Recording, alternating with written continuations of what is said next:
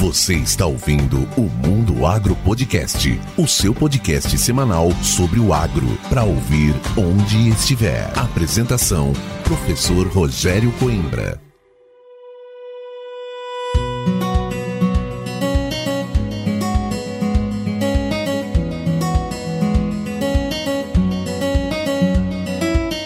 Começa agora mais um episódio do Mundo Agro Podcast, o seu podcast semanal sobre o agro para ouvir onde estiver e quando quiser. O episódio de hoje do Mundo Agro Podcast é um oferecimento da Momesso. Momesso Excelência no tratamento de sementes do on-farm ao industrial. E hoje eu trago aqui para a bancada do Mundo Agro Podcast o professor Jean Carlos Pocente, mais conhecido como Jean Pocente, que temos algo em comum aí, conhecemos pessoas aí da região de dois vizinhos. Professor Jean é engenheiro agrônomo formado pela UFPEL, com mestrado e doutorado também em ciência e tecnologia de sementes pela UFPEL. Então estão vendo que tem um sementeiro aqui. Não sei por que eu trago essas pessoas da área de sementes, né? Será que é por afinidade. O professor Jean já atuou na iniciativa privada, trabalhando em cooperativas, e atualmente ele é professor titular da Universidade Tecnológica Federal do Paraná, na cidade de Dois Vizinhos. E hoje ele vai contar um pouco para a gente dessa experiência dele, desde a graduação, passando pelo mestrado, doutorado, passando pela iniciativa privada, e nós vamos falar um pouco sobre custos de produção e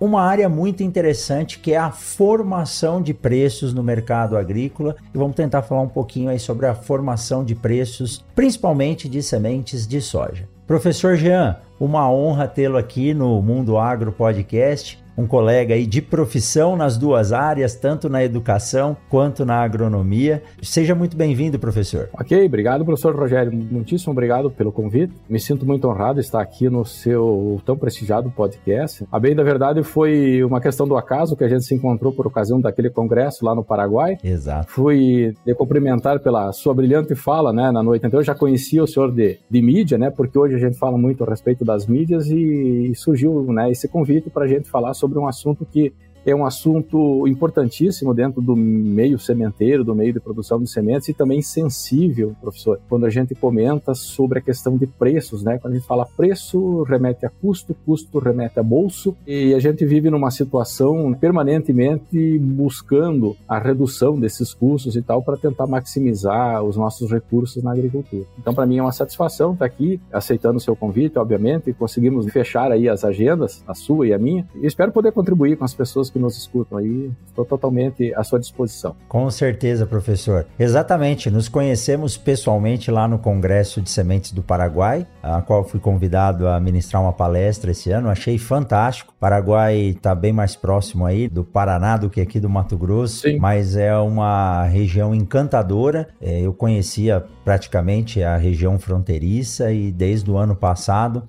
pude conhecer um pouco a mais o interior do Paraguai. Nós vimos no Congresso que eles ainda têm muitas dificuldades em termos de legislação, desenvolvimento, mas é um país muito pujante, com uma agricultura e com a possibilidade de fazer três safras por ano, ou, como diz nosso amigo Ricardo Bagatelli, cinco safras em dois anos, é. né? E foi uma honra também conhecê-lo lá e me chamou a atenção quando o senhor se apresentou, né? E falou das cadeiras que atua aí na Universidade Federal do Paraná, tanto na área de produção e tecnologia de sementes, vai nos contar um pouquinho sobre a sua formação e trouxe também algo que eu gostaria muito de ter feito, sabe? Digo que os, os amigos sempre nos desorientaram a fazer isso, mas eu sempre tive uma vontade grande de atuar no mercado privado. Hoje eu tenho uma relação muito boa com esse mercado, mas uma cooperativa é algo que envolve um conjunto de pessoas buscando sempre melhor preço, melhor forma de trabalhar, comercializar e não perder muito. E aí depois nós vamos falar sobre essa commodity que é a soja, onde nós somos um dos maiores produtores mundiais, o maior produtor mundial, mas quem coloca preço no que nós fazemos não somos nós. Então tem bastante é discussão aí pela frente. Mas antes de começar, professor, por favor, nos conte essa cerejinha do bolo que todo mundo que está conosco aqui assistindo pelo YouTube ou nos ouvindo pelo fone de ouvido gosta de conhecer a história desses nossos convidados. Eu não digo entrevistados, são convidados, são colegas que vêm aqui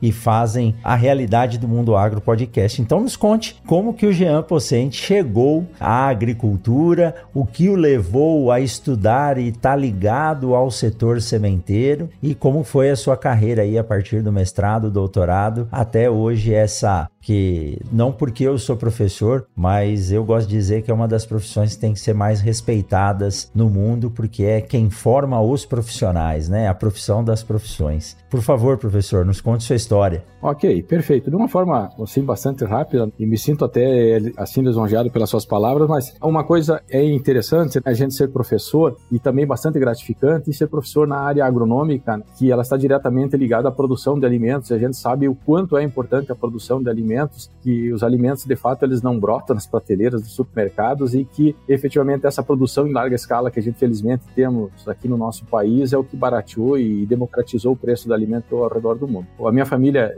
migrou aqui para o estado do Paraná, especificamente aqui em Dois Vizinhos, né, no ano 80. Eu sou filho de um mecânico, então já meu pai é falecido, meu pai era mecânico de máquinas agrícolas, tinha uma oficina mecânica, trabalhava com máquinas, sempre tive esse convívio com tratores, colhedoras, caminhões, esse tipo de coisa, cresci muito nesse meio. E aí quando chegou a, a oportunidade né, de fazer um curso superior, então era aquela dificuldade, o senhor lembra aí nos anos 80, a gente chamava, né, eu vejo aí pela, pela cor da barba do amigo aí que também viveu os anos 80, e era uma década realmente bastante difícil. Então, é, economicamente, para todo mundo, crises, o Brasil importava muitos alimentos, era uma situação muito complicada, agricultura embaixo. Eu resolvi fazer agronomia porque me identifiquei com a área, né? Ao contrário dos gostos do meu pai, que havia me pedido: olha, filho, faça a engenharia mecânica e tal, porque é o sonho do pai, mas eu tinha alguma coisa mais ligada à parte da agricultura propriamente dita. E fui buscar vestibular. Na época, ali nos anos 80, o professor lembra, as universidades faziam vestibulares tudo no mesmo dia, a gente tinha que escolher uma ou outra para fazer a prova, lembro. E acabei passando no vestibular na Universidade Federal de Pelotas. Na verdade, passei em dois vestibulares, né? Naquela época, um era na PUC, mas a minha família não tinha condições, lá na PUC, lá de Uruguaiana. Todo gaúcho se diz que morre com o pescoço voltado para o lado do Rio Grande. Então, a bem da verdade, eu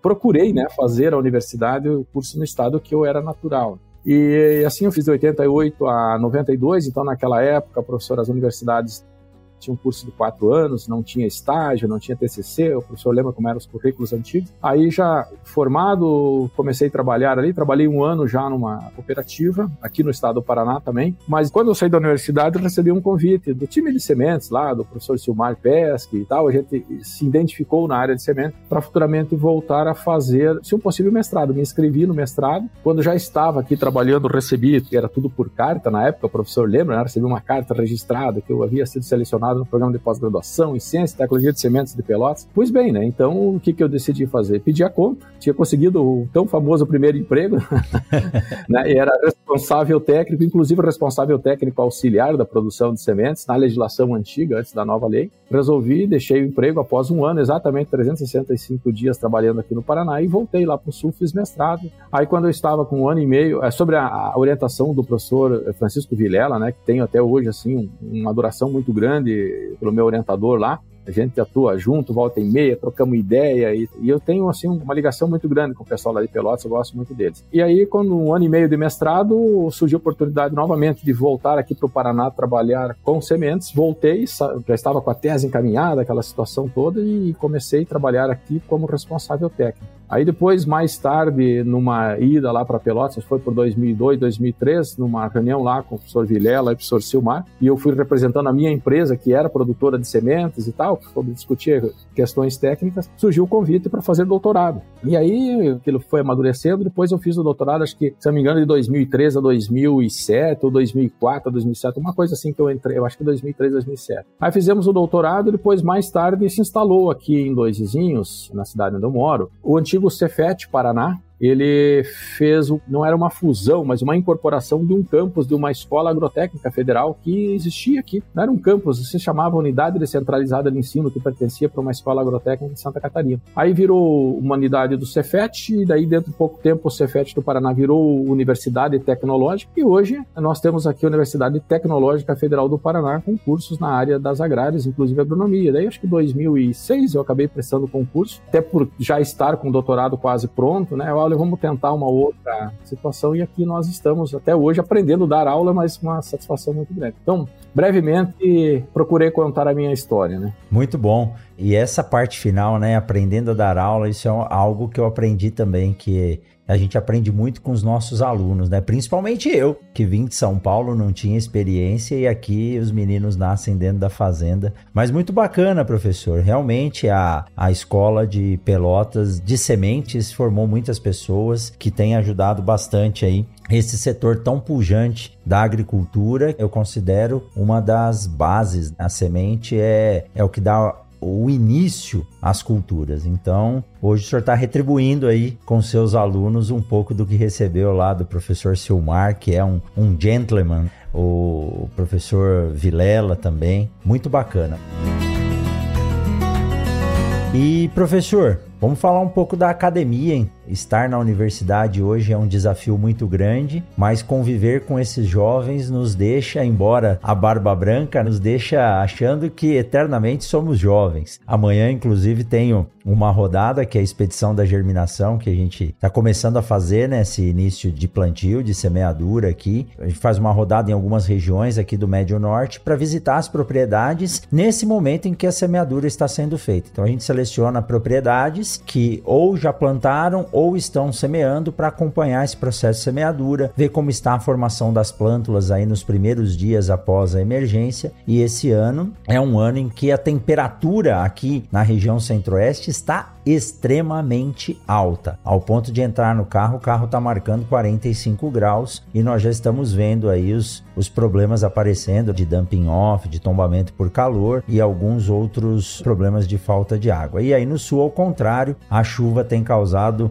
alguns prejuízos sérios aí, alguns irreparáveis com a vida de algumas pessoas que foram levadas aí por essas enxurradas e ciclones. Mas Vamos lá. Em relação à sua cadeira aí na Universidade Federal do Paraná, produção e tecnologia de sementes, e também o marketing. Antes de começar a gravar, o senhor estava me dizendo, mas eu não sou formado em marketing, mas a experiência faz valer. Uma história engraçada é que antes do podcast, começou em 2019, eu pouco entendia o que era marketing. Marketing para mim era propaganda em revista e propaganda em televisão. E aí, com o aumento da relação com o setor privado, todas as pessoas do agro que vinham se apresentar a mim era gerente de marketing, gerente de desenvolvimento e marketing. Aí eu comecei a falar, ué, o que, que é esse marketing? Na verdade, o marketing está em tudo, né, professor? Então nos conta um pouquinho aí qual que é o período, qual que é o semestre que a disciplina de produção tecnologia de sementes é ministrada e como é esse desafio de falar de marketing para os alunos aí do Instituto Tecnológico e eu já fico com um ciúmes muito bom. Nós não temos uma disciplina de marketing aqui na UFMT de Sinop, talvez convidar o senhor para dar uma disciplina condensada aqui para os nossos alunos, professor. Tá certo, ó, já ficou, já ficou provocação aí. Quem sabe uma hora dessa aí, né, nada é impossível, a gente vai conversar sobre isso. Com certeza. Então, professor Rogério, veja só.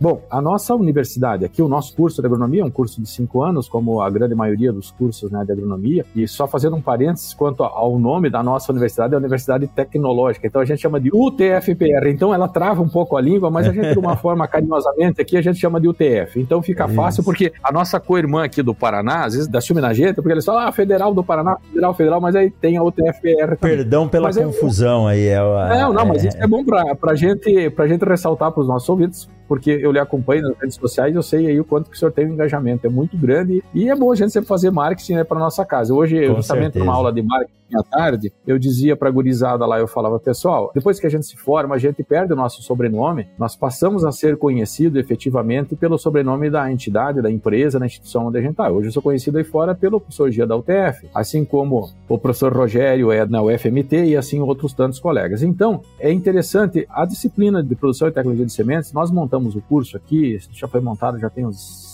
12 ou 13 anos, a gente pensou em colocar ela no nono semestre. Por que isso? Porque daí o aluno, ao chegar ali, ele já verificou todas as outras grandes culturas, eulerícolas e assim por diante, e ele verifica sementes, mais outras duas ou três disciplinas, ele vai para o estágio. A disciplina de, de marketing e comercialização agrícola é uma disciplina que eu ofereço de forma optativa para os alunos no oitavo semestre. E conforme eu comentava com os senhores, eu entrei para esse lado de também falar um pouquinho sobre marketing porque a gente sentiu essa certa deficiência e surgiu até por conta de um convite dos colegas professores lá da Federal de Pelotas para que a gente substituísse um colega na área de marketing e comercialização de sementes nos cursos de mestrado profissionalizante deles lá. É um colega que se aposentou da Embrapa, que trabalhava lá, e aí surgiu o convite do professor Vilela e a gente, como professor emprestado aqui, eu sempre falava emprestado, saía daqui e ajudava dando as aulas para eles lá. Por conta da experiência que a gente foi adquirindo ao longo dos anos, assim, no mercado, professor. Então, veja que existem diferentes situações e o mercado todo dia nos coloca à prova, porque a gente precisa dar resultado para a empresa, a gente precisa ter um nível de assertividade no mercado, e eu sempre costumo dizer pelas empresas onde a gente passa, até para os nossos alunos e tal, que o nível de assertividade nas negociações é relativamente baixo. Por vezes ele não chega a dar 50% dos negócios que são firmados ao longo do ano. Muito embora não exista uma estatística correta disso, mas a experiência mostra para a gente que o nível de assertividade é baixo. Então,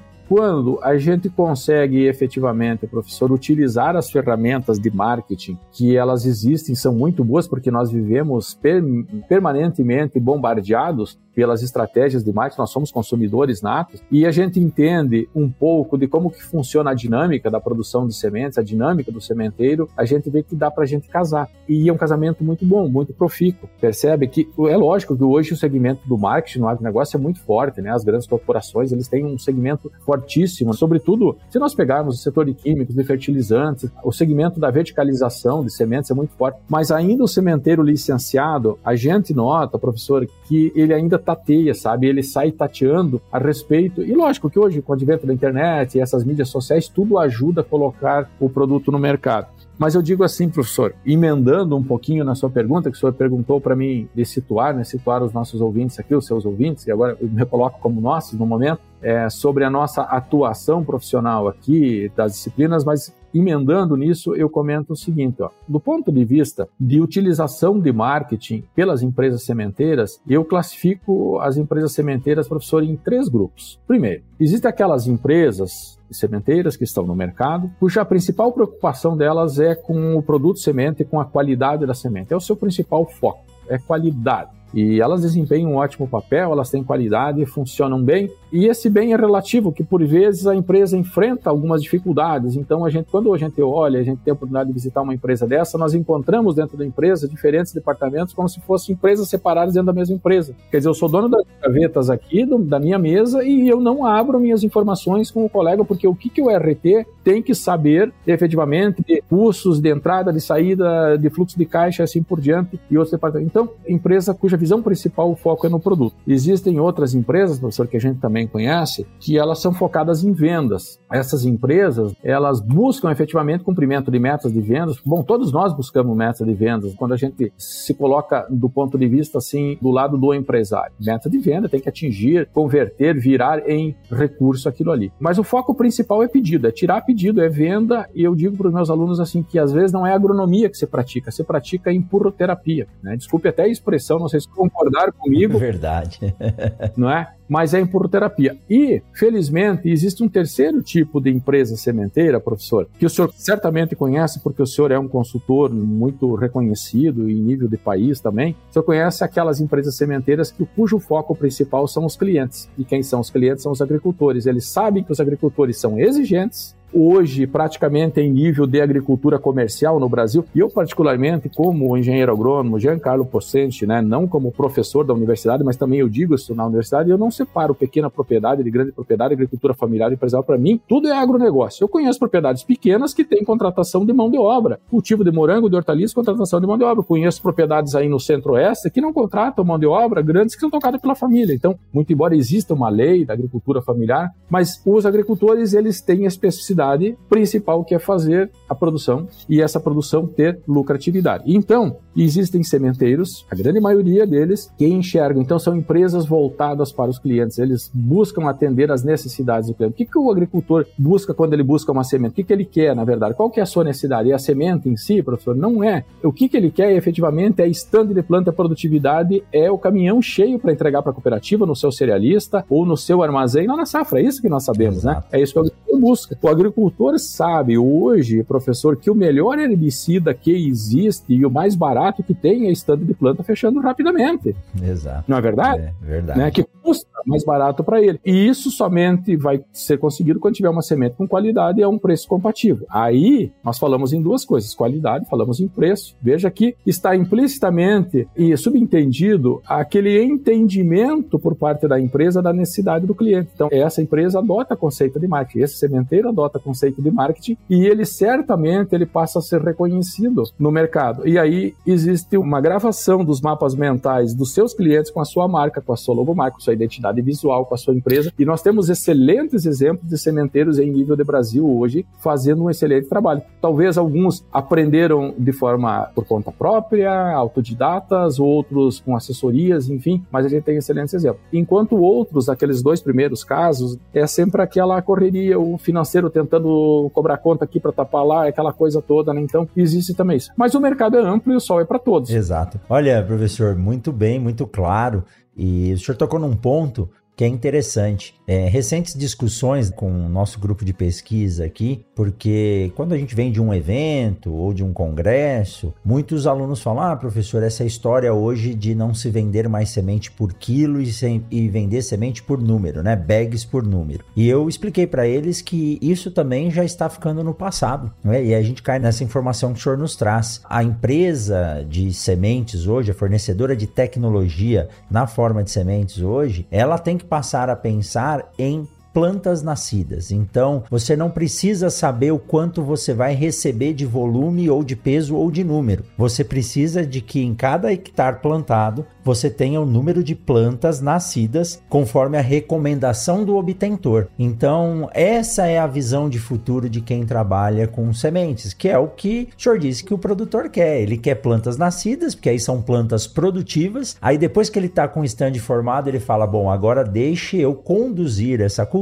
para que lá no final eu acabe tendo o mínimo de perda dentro do esperado, porque quando eu falo assim, ah, o produtor diz, ah, esse material produziu só 60 sacos, não, né? Se a gente tem tetos produtivos aí, como apareceu, eu esqueci o nome do produtor norte-americano, produziu acho que 213 sacos de soja por hectare, se ele produziu, é possível. Sim. Então, nós estamos simplesmente perdendo em algum lugar essa capacidade. O Brasil já cresceu muito em termos de produtividade, mas o que a gente tem que fazer é isso. Então, a indústria hoje, ela tem que pensar mesmo no produtor. Eu gostei muito bem da estratificação e da classificação. Na né? empresa que pensa só na qualidade, a outra que pensa só no volume e aquela que pensa no agricultor. E aí quem está ouvindo vê onde que se encaixa ou aonde quer se encaixar, né? Isso é uma é um bom chamariz, né, Pocente, para que as empresas pensem no futuro. Oh, bom, eu quero seguir por esse rumo, esse é um caminho que traz bons resultados, porque o produtor, ele não pode mais ser visto como um cliente, mas sim como um parceiro comercial porque nunca acaba essa relação de produção e o uso das sementes para que haja um bom desempenho das lavouras. Muito bem explanado com uma facilidade imensa, professor. Ficou bem claro e acredito que quem esteja nos ouvindo aqui também tenha tido essa sensação.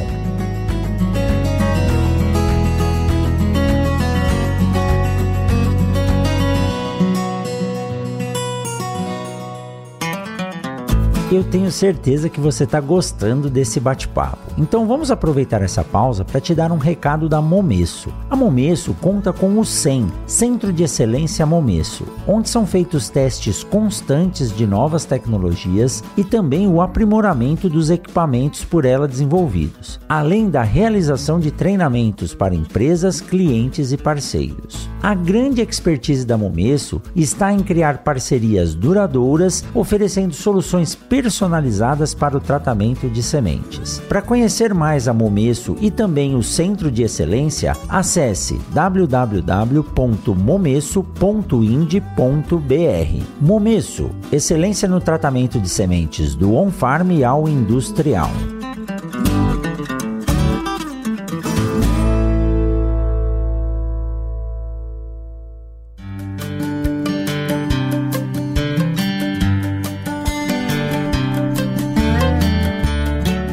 São vários fatores que influenciam na produção, na qualidade da semente e no valor a ser oferecido. Eu lembro que alguns anos atrás eu ligava para alguns colegas aqui, ex-alunos, principalmente para o Douglas Orzeto, que ele é consultor da Agrosol aqui na região, eu falava: Douglas, por favor, me posicione aí o preço das sementes nessa safra. Aí ele passava uma tabela para mim, média, né? Ó, oh, Rogério, isso aqui é o preço da genética, isso aqui é o preço da tecnologia, sai mais ou menos esse valor por quilo. Mas aí já estava naquela mudança, né? Então não, não dá para precificar dessa forma. Como que se faz para determinar o preço, o valor que eu digo, a semente não tem preço, ela tem valor, mas em algum momento tem que ser feita uma moeda de troca. Como que a indústria precifica, Jean, esse patrimônio, né, que a gente chama de semente? E há uma dificuldade grande, primeiro, pelo número de materiais e as distâncias entre as regiões ao acesso aos insumos que vão ser utilizados para produzir a semente. Quais são os principais fatores que influenciam nisso e qual que é a estratégia que a empresa tem que usar? Os times de price, né, de inglês lá, que vem da informação de preços, quais são as estratégias que eles utilizam para colocar um valor que cubra o seu custo, traga o lucro, porque vale a pena dizer aqui, estou falando com o professor de marketing, empresa sem lucro não é empresa. Outro dia eu falei, é ONG, né? Aí o rapaz de uma ONG falou, não, professor, a ONG tem que ter lucro também, senão não sobrevive, né? Então, como é que é feito isso para que o mercado possa girar, né? Os reinvestimentos possam ser feitos. Excelente colocação do senhor, professor. Veja bem, num primeiro momento, a gente tem que entender que quando a empresa ela adota os conceitos de marketing, os conceitos de marketing lá do século passado, surgiram lá nos Estados Unidos, aliás, muito antes disso, durante a Segunda Guerra Mundial, lá pelos nazistas, foi muito utilizado, o que hoje a gente tem como alguns conceitos de marketing, mas o marketing efetivamente na administração da empresa ele é muito amplo a gente pode eh, entender o seguinte, que o lucro ele passa a ser o resultado, efetivamente, de atender a satisfação e a necessidade daquele cliente. O melhor vendedor que a empresa sementeira tem é o seu cliente, tá? O melhor vendedor é o seu cliente, porque quando esse cliente indica um outro cliente que ele busca comprar a semente daquele sementeiro, é venda certa. E aí já existiu esse contrato da mente dele com a marca da empresa. Então, isso aqui é um ponto interessante efetivamente como hoje, atualmente, é feito. A gente tem que entender o seguinte: eu considero, assim, professor, para efeito de explicar a precificação de sementes, considero a produção de sementes uma indústria. Nós temos uma indústria cujo nosso processo ele começa em nível de campo, ele passa o restante né, dessa matéria-prima, ela é acabada, digamos assim, dentro de um coberto, dentro de um chão de fábrica. Então nós temos que levar em consideração alguns conceitos da engenharia de produção, invariavelmente correto? Então nós temos basicamente assim dois grandes sistemas de produção, né? A produção por ordem, por exemplo, a produção de eletrodoméstico, produção de computadores, de veículos, aonde já se sabe em função da quantidade de unidades que eu estou produzindo, eu já tenho a composição de todos os custos e as despesas, os gastos totais e já sei o preço de venda que eu vou colocar no mercado, correto? Mas a semente, ela não é uma produção por ordem, é uma produção contínua. Então, bem da verdade, todos os gastos que são as despesas os custos são alocados após o processo produtivo. Só que daí, e eu digo isso, após o processo produtivo, é quando a semente ela está é, analisada, é isso após ter sido embalada e assim por diante, já muito próximo do momento da comercialização. Mas ocorre que, ah, e especificamente falando em semente de soja, mas o trigo também não seria diferente, para muitas cultivares o mercado roda cedo. Por vezes os campos produtores das sementes estão sendo implantados e essa semente já está sendo negociada lá na frente pelo comercial para algumas cultivares. Roda cedo o mercado. É, a gente sabe, essa é a realidade, não adianta nós nos, nos furtarmos isso aí. Com que preço que eu vou sair no mercado? Vou sair tateando? Então, o que a empresa de fato precisa ter, o que o comercial precisa ter nesse momento, é ter histórico de produção e a gente recomenda sempre, e aí quando a gente tem oportunidade ou de fazer esses treinamentos, ou conversar com os colegas, é ensinar né, justamente aquela equação do custo meta. O que, que é o custo meta? Ele passa a ser um preço de venda, que esse preço de venda ele é colocado muitas vezes no mercado como um balizador, sobretudo no mercado licenciado, certo? No verticalizado é um pouquinho diferente, porque daí está na mão, lógico que tem né, determinados né, limites, então eu tenho que os custos eles passam a ser iguais a esse preço de venda menos o lucro que a empresa vai operar. Ora, então se eu tenho custo muito alto, lógico que o meu lucro acaba sendo pequeno. Quando eu tenho um, um produto único no mercado, que eu estou sozinho no mercado, eu posso colocar assim que o meu preço de venda vai ser o meu lucro menos os custos que eu tenho, ou custo, né, mais o lucro, enfim, eu acabo tendo. Agora, nesta situação, o que a gente recomenda é não criar nenhum dado, e aí que eu digo aquela empresa que efetivamente efetivamente usa os conceitos de marketing, que ela trabalha de forma integrada, que os departamentos se conversam entre si, não se inventa nenhum dado. Esses dados existem na contabilidade fiscal da empresa que precisam ser olhados do ponto de vista da contabilidade gerencial, fazer gestão. Gestão do quê? Gestão de custos. E aí, professor, se consegue fazer a gestão de custos por cultivar, até mesmo por peneiras. Hoje a gente fala, chegou o PMS, parece que movimentou um pouco a cabeça de todo mundo no primeiro momento. Hoje a gente já está vivendo aquela fase um pouquinho mais de tranquilidade, com uma excelente aceitabilidade por parte do mercado. E eu consigo sim precificar fazendo a separação de custos de produção somado com despesas. O que, que são custos? É tudo aquilo que está ligado à produção. Então, a produção do produto. Qual que é o produto? Semente. Então, tudo que estiver ligado à produção, que a gente chama de custos diretos, custos indiretos, custos variáveis e custos fixos, eu coloco como sendo o chão de fábrica. Quando eu somo com as minhas despesas administrativas, que aí entra a parte comercial e administração da empresa, eu tenho os gastos totais. Então, é nesse sentido, professor, que a gente procura separar e explicar. Então, quando a gente tem oportunidade assim de conversar, conversar, e eu sempre peço assim: olha, é interessante estar o pessoal da controladoria junto, o pessoal ou da contabilidade junto com o RT, porque o RT entende muito bem da parte de campo.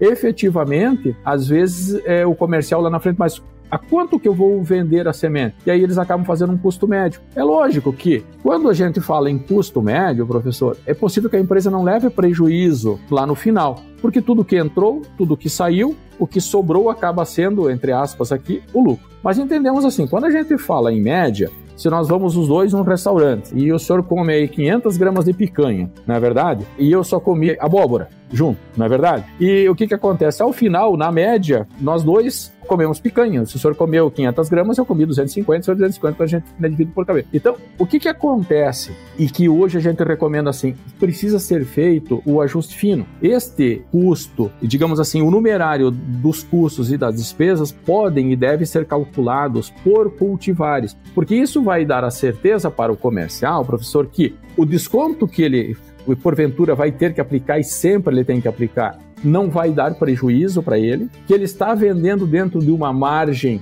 aceitável, remunerando efetivamente todo o capital que foi empregado. Do outro lado, ele não pode esquecer que o preço de venda dele representa o que para o agricultor?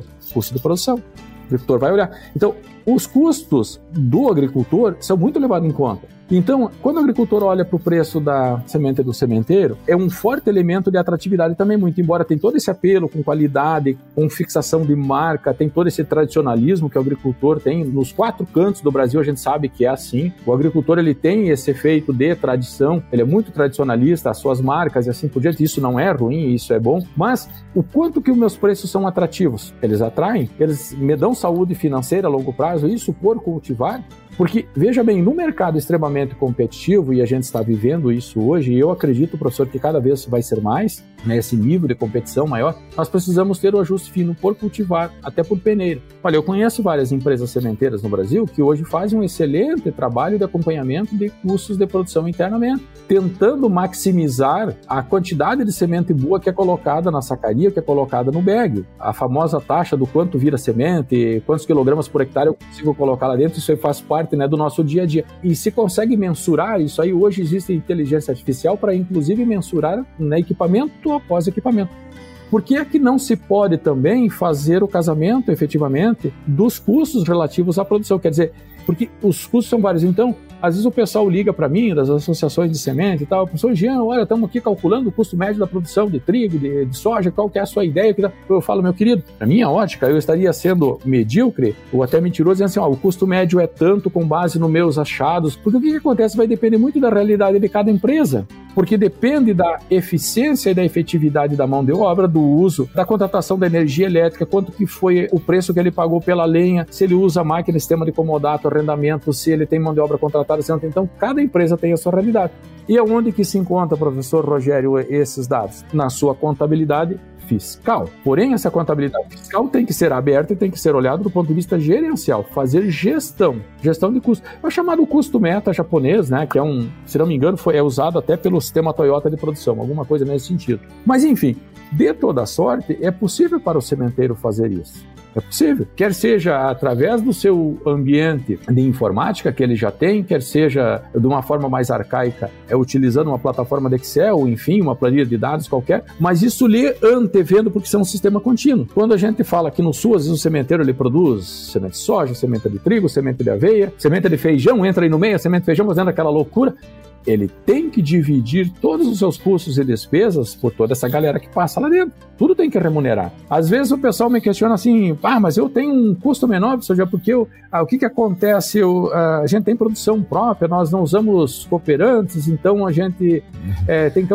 Tá, mas e peraí, se tu não vendesse, por exemplo, a, o grão, que é a matéria-prima para a semente, para ti, que fosse colocado no mercado, quanto que seria a parte? Então, aquela mesma relação que a gente faz, o sujeito abre uma lojinha no centro da cidade, ah, eu construí aqui e tal, daí eu não pago aluguel, não, aluguel meu, daí não tem esse custo. Peraí, mas e se tu alugasse? Entendeu? Então a gente tem que remunerar devidamente. Então são vários exemplos, assim, professor, que nos chamam tanto a atenção e que a gente tem procurado, sabe, abrir essa caixa de ferramenta para que o responsável técnico e o pessoal ligado à área de controladoria e até mesmo por vezes o comercial possam efetivamente falar, oh, mas olha aqui, dá para melhorar nesse sentido aqui, eu consigo ser mais agressivo, eu consigo muitas vezes fazer um rebate, fazer um desconto aqui nesse Professor, repare assim, ó, acho que o senhor vai concordar comigo. Semente no armazém, né? semente beneficiada lá do armazém, é dinheiro fora do caixa, correto? Exato. É dinheiro que não está na. E com, tem... e com tempo de vida curto ainda, né? Curtíssimo. E a semente que sobra no armazém? Terminou o plantio, né? O senhor falou agora há pouco, né? Muito bem colocado, sobre o plantio e tal, estamos vendo a loucura do plantio, nós daqui uns dias aqui no Sudeste do Paraná, muito embora algum já começou. Sobrou semente. O que que representa? Prejuízo. Ah, mas aí, mas eu, eu consigo reverter a matéria-prima, vai para grão? Sim, mas eu já investi ali energia elétrica, mão de obra, sacaria, e em alguns casos chega a sobrar até semente tratada, que é um descontrole total, mas às vezes até ocorre elevam-se os custos de produção, isso não é despesa, são custos né, de produção. Então, isso tudo pode ser muito bem trabalhado, pode ser apurado. E é essa mensagem que a gente procura, assim, numa nova ótica, chamar a atenção do sementeiro desse terceiro grupo que eu lhe expliquei, aquela empresa que está preocupada em atender a necessidade do cliente. Essas que vão sobreviver, professor. E esse ponto de não sobrar semente, eu costumo dizer nas palestras e para os meus alunos, inclusive na segunda-feira, nós estávamos dando aula sobre tratamento de sementes e nesses cálculos eu disse, eu falei, hoje, se sobrar semente no armazém, produzida, beneficiada, pesada, embalada e registrada, e você não vender essa semente, você está trocando hoje basicamente 20 por 2. Ou seja, você está trocando aí 20 reais o quilo por 2 reais o quilo. Sim. Né?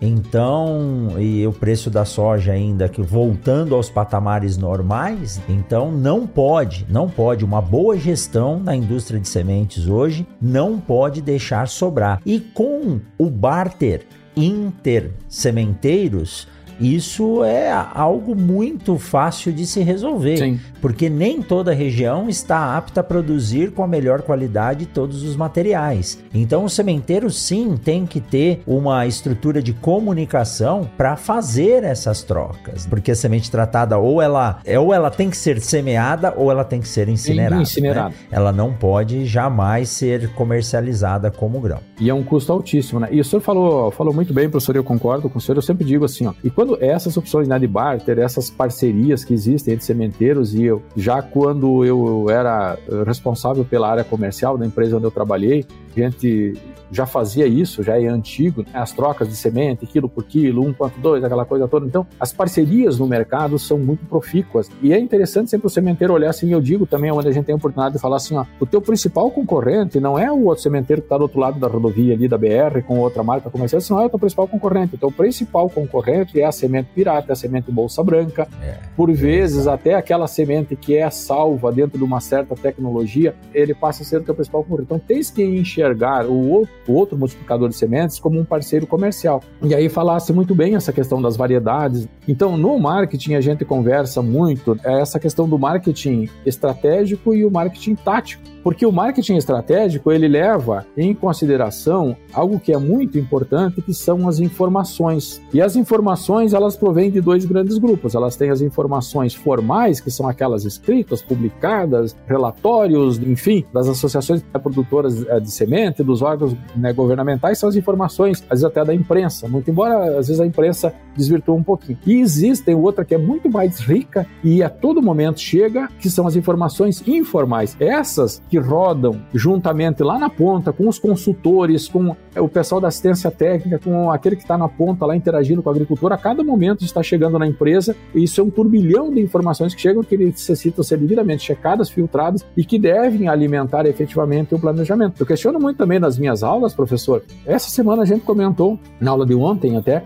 ensinando a gurizada lá fazer o planejamento então da produção de quantos hectares em função das variedades, em função da produção que eu vou ter lá na frente. Agora, quem que toma essa decisão? Por vezes eu vejo o responsável técnico tomar essa decisão. Quem que vai tomar essa decisão? O comercial, o financeiro, o presidente da empresa? No caso das cooperativas, cooperativa é um caso ainda mais complicado porque a cooperativa, veja, a cooperativa por vezes ela trabalha com a área de grãos, a área de insumos e tem a semente junto, por mais que ela tenha uma outra unidade separada, então o próprio cliente ele é dono, ele é fornecedor e ele é cliente da empresa, tudo ao mesmo tempo. E é consumidor. Consumidor, tudo junto. Então, mas quem que deve tomar essa decisão? Eu digo que isso tem que ser tomado por uma equipe, quer dizer, é, em função do quê? Em função da demanda. Como é que eu estimo demanda? A demanda eu não posso estimar, usando aquele exemplo, acho que certamente o professor conhece, né? sendo muito entusiasta, copo cheio, e também não muito pessimista, copo vazio, quer dizer, eu tenho que verificar um copo pela metade, que efetivamente copo está na metade. Então tem que tomar com base nas informações. E as informações são chave. A gente nota assim as empresas de sucesso no agronegócio, que a gente chama um pouco de benchmark, que elas buscam as informações permanentemente, né? E sistema de inteligência artificial hoje hoje existe para todo lado,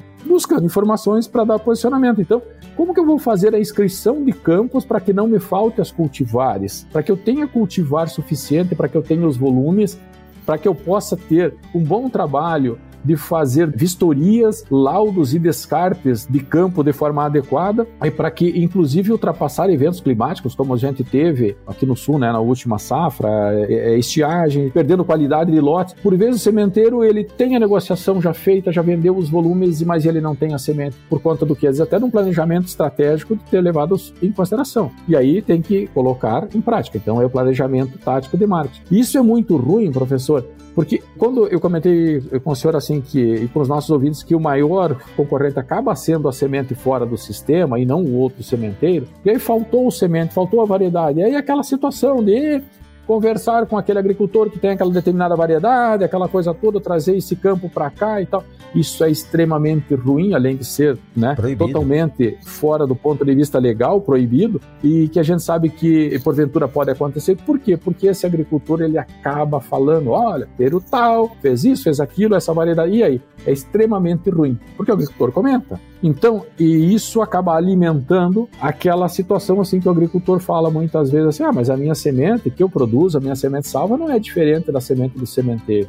Eu, como engenheiro agrônomo, eu sempre falo assim, hoje, talvez a autoridade de professor de sementes, eu acho que o senhor tem a mesma autoridade, eu digo assim, então troque de sementeiro porque o sementeiro não está fazendo o serviço bem feito. E a gente tem, acho que, essa autoridade, né, é, professor, para poder falar isso Exato. aí, nesse sentido. Exato. Quando tá a bem? gente fala da, da troca de sementes entre as empresas na indústria de sementes, isso é uma troca amparada pela legislação, né? E é uma troca com registro. Perfeitamente. Inclusive, existe um processo no novo decreto 538, se eu não me engano, que estabelece os padrões para reembalagem dessas sementes, né? Tem, é, o que foi muito interessante interessante. E nós temos isso aí, às vezes, até os nossos RTs têm uma certa dificuldade de entender nessas né, relações legais entre sementeiros e obtentores e sementeiros e sementeiros. Nós temos a verticalização, quando o obtentor ele não resolve repassar licenciado, já tem o licenciamento, que é o mais comumente usado, e tem a terceirização, que ela veio agora com a, a portaria 538, né, dando todo o respaldo e o entendimento, que é melhor, né, professor, porque tem esse entendimento, efetivamente, das responsabilidades, é, a amostragem e tal, a reembalagem, a troca da embalagem, né?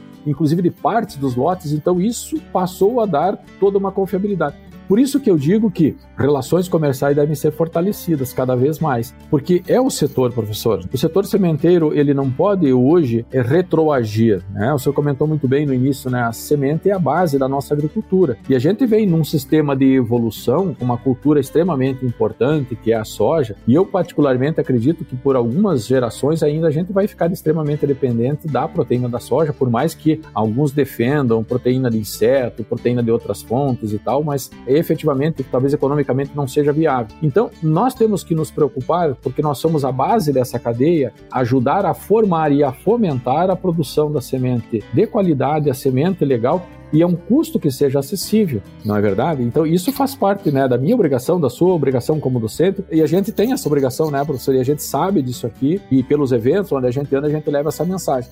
E eu digo assim também, professor, o setor sementeiro brasileiro, ele faz inveja para vários países do mundo, e a gente não Com deve certeza. nada em termos de qualidade de organização para os outros países. A gente teve a oportunidade né, de visitar, inclusive, fora do país, mas o nosso setor sementeiro como um todo aqui está de parabéns. A gente tem excelentes profissionais. Olha, o que essas universidades mais antigas, as do centro do país, lá do sul, elas fizeram formando profissionais, um curso de mestrado, doutorado. Então, hoje a gente tem assim fortalecido a questão sementeira, muito bem sedimentada. Agora, a gente tem que continuar sempre num processo de melhoria contínua, é igual o melhoramento é, vegetal. Não para. Cada cultivar que tem que ser lançada tem que ser melhor, tem que ser melhor aquela que já existe. Não para. Eu achei interessante é, esse posicionamento e concordo com isso que a formação, você conhecer os seus custos para poder formar o seu preço, ele está baseado na gestão dos seus dados. Se você não tiver uma gestão Sim. inteligente de dados hoje, né? Que eu digo que são dados consolidados, não só da qualidade, mas dos custos, e depois você ter uma média eh, histórica, você ter um histórico dos seus custos para saber prever o que você vai fazer no ano seguinte, ou mesmo para definir quais das cultivares disponíveis na sua região você vai Perfeito. multiplicar e qual você vai tirar. Então, a gestão Perfeito. de dados hoje é algo que preconiza todos esses processos que nós estamos fazendo. Quem não mede não controla, né? Sim. Dentro disso, não lhe interrompendo, mas veja bem, professor, assim, a gente tem basicamente quatro grupos assim de cultivares, né? Os lançamentos, que são meio incógnitos, tem aquelas que já são sedimentadas, tem aqueles nichos de mercado que sempre é bom ter, e tem aquelas que já são mais decadentes, que a gente já está Então, esse planejamento precisa ser feito. E como que isso é feito? Sempre lembrando que o responsável técnico ele precisa ter na sua frente a bola de cristal para saber o que vai acontecer dali duas safras, porque ele tem que se precaver com material genético ou semente de classe superior nesse sentido. Então, isso tudo é importante essa gestão, porque números em planilhas, eles dizem, é interessante, mas eles vão me mostrar no momento que eu conseguir visualizar aquilo de uma forma gráfica. Nós da área de engenharia precisamos ter isso aqui. A gente tem a nossa formação, é, mas a gente precisa saber 2 mais 2 é 4 para nós, né? Por muito embora a gente tenha aquela parte lá da biologia que a gente pode, né? Mas é importante a gente ter essa visão para a gente poder projetar e efetivamente não sobrar estoque e fazer essa gestão de custos e gastos. Com certeza. Né, e gastos totais. Com certeza.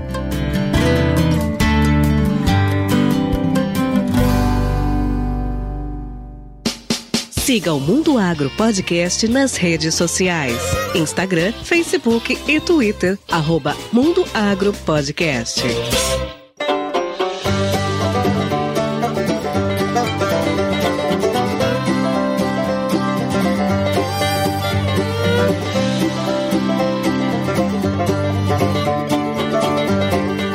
Professor Jean. Olha, é um papo interessante que não deve parar por aqui. A gente tem que conversar mais. Essa é uma conscientização que eu sei que a indústria tem, mas muitas vezes na correria do tempo não é possível consolidar isso.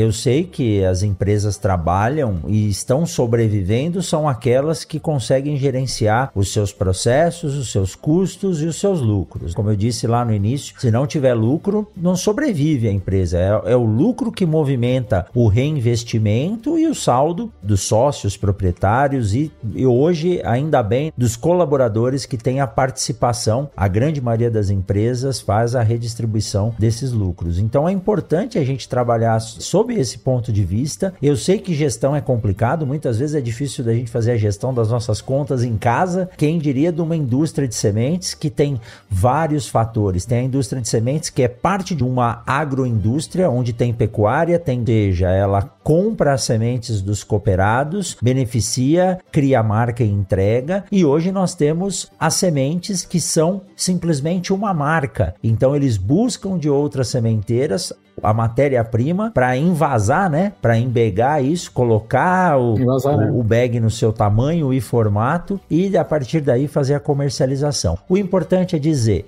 que o mercado de sementes movimentou esse ano aproximadamente 25 bilhões de reais. 2022 eu falei nesse número e fui muito criticado e eu falei 25 bilhões, mas, é? mas errei. No ano de 2022 foi 23.9, então eu errei um pouco, né? É.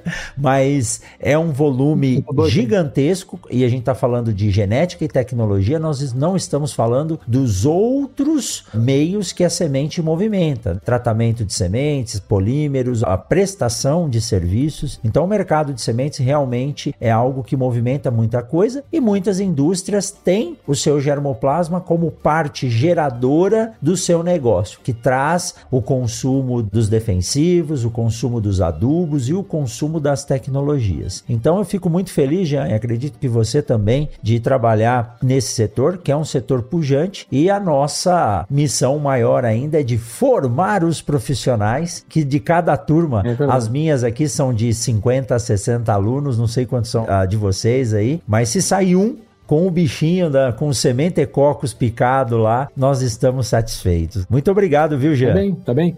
Olha, professor, é exatamente isso aqui. Cada vez que a gente vai num evento, ou a gente vai para o mercado de trabalho, eu procuro muito interagir fora da universidade também, porque isso aí é aquilo que nos fortalece nos mantém atualizado. E a gente encontra né, egressos da universidade, olha, professor, ou seguidamente às vezes vem um questionamento, vem pelo famoso WhatsApp hoje, olha, estou com essa situação aqui, isso nos engrandece sabendo que efetivamente a gente conseguiu conseguiu sensibilizar e mudar a vida de alguém e principalmente indo para uma área que a gente gosta, porque é uma área é uma área apaixonante. Né? Nós aqui temos as nossas turmas aqui são ao redor de 30, 35, alguns semestres chegam aos 40, mas são duas turmas por ano, então é todo semestre. E é assim, né, professor? Então a gente é, colocando é profissionais no mercado. E nós buscamos sempre, também da mesma forma, eu acredito o senhor aí, tentar dar um nível de excelência maior para esses profissionais que são colocados no mercado. E, obviamente, em se tratando da área sementeira, que ela é extremamente pujante, eu concordo totalmente com um amigo quando efetivamente os empresários, as empresas sementeiras se preocupam com isso. E a gente sabe, o colega que é responsável técnico, está lá na ponta, ele muitas vezes ele tem que correr, bater o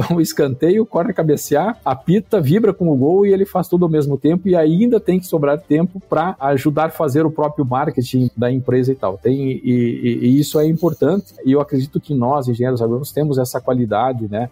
A gente tem essa formação dentro dos currículos né, nos nossos cursos. E eu procuro sempre incentivar, né? O profissional que ele ao ele ter condições efetivamente de se reciclar nesse e olhar o marketing um pouquinho diferente do que a gente conhece como um todo, né? pensando que marketing é somente fazer propaganda, é ou fazer telemarketing, ou fazer venda, então muito mais do que isso é fazer administração. E a administração da indústria sementeira, hoje a gente parte para as IBS, de fato é isso, nós precisamos ter todos os segmentos, desde a qualidade de campo, a gente sabe que a semente é feita no campo, para efetivamente a gente conseguir colocar no volume adequado é coisa boa quando chega lá no final da safra, olha, foi vendido todo o estoque, é. faltou, né? Isso é a melhor, é, é, a melhor recompensa, né? E não deu nenhum problema, não precisou trocar lote, aquela questão toda que a gente sabe que é, é um ser vivo que nós estamos tratando. Com certeza. Perfeito? Com certeza. Professor Jean, muito obrigado. Foi uma honra ter o senhor aqui nesse bate-papo. Suas redes sociais, seu LinkedIn, eu vou deixar aqui na descrição do podcast. Vou pedir para quem está aqui nos assistindo, nos ouvindo,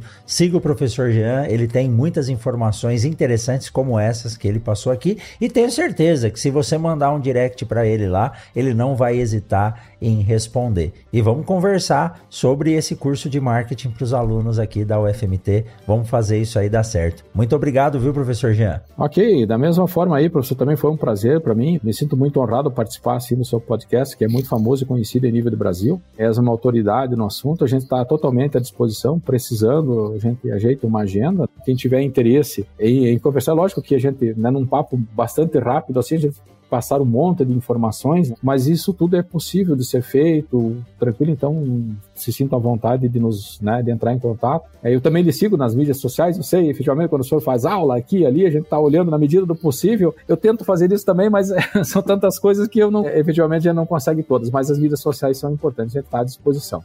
Professor, nasci mais uma vez, muito obrigado pelo convite, né? Fique, fique com Deus, que Deus continue lhe abençoando, lhe dando todo o sucesso que merece, professor e a família. E a gente está à disposição aqui na UTFPR no Paraná. Quem sabe a gente faz uma parceria, vou para aí, vamos fazer uma conversa, quem sabe uma hora dessa no evento a gente lhe traz aqui e, e as coisas vão girando.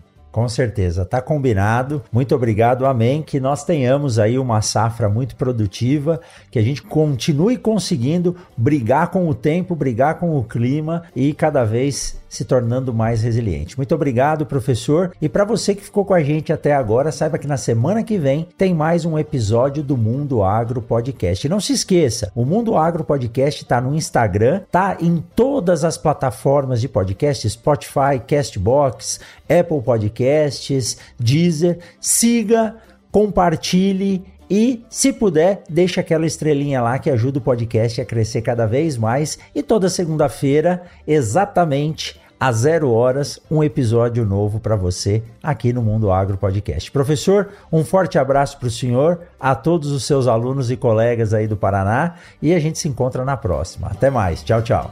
Tchau, tchau. Da mesma forma extensiva ao pessoal do Mato.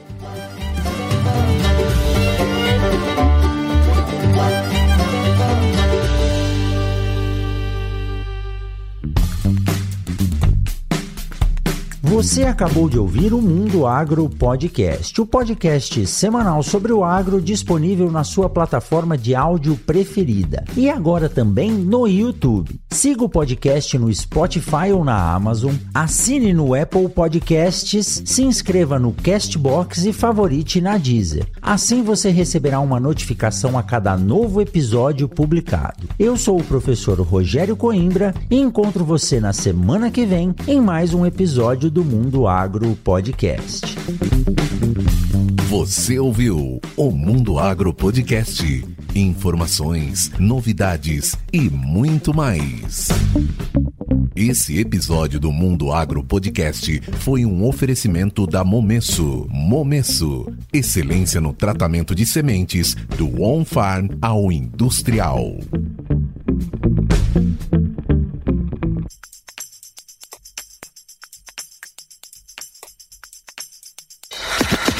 Olá, meu nome é Thiago e eu sou o editor desse podcast. Para saber mais sobre o meu trabalho é muito fácil. Segue lá no Instagram, arroba. Até o próximo podcast.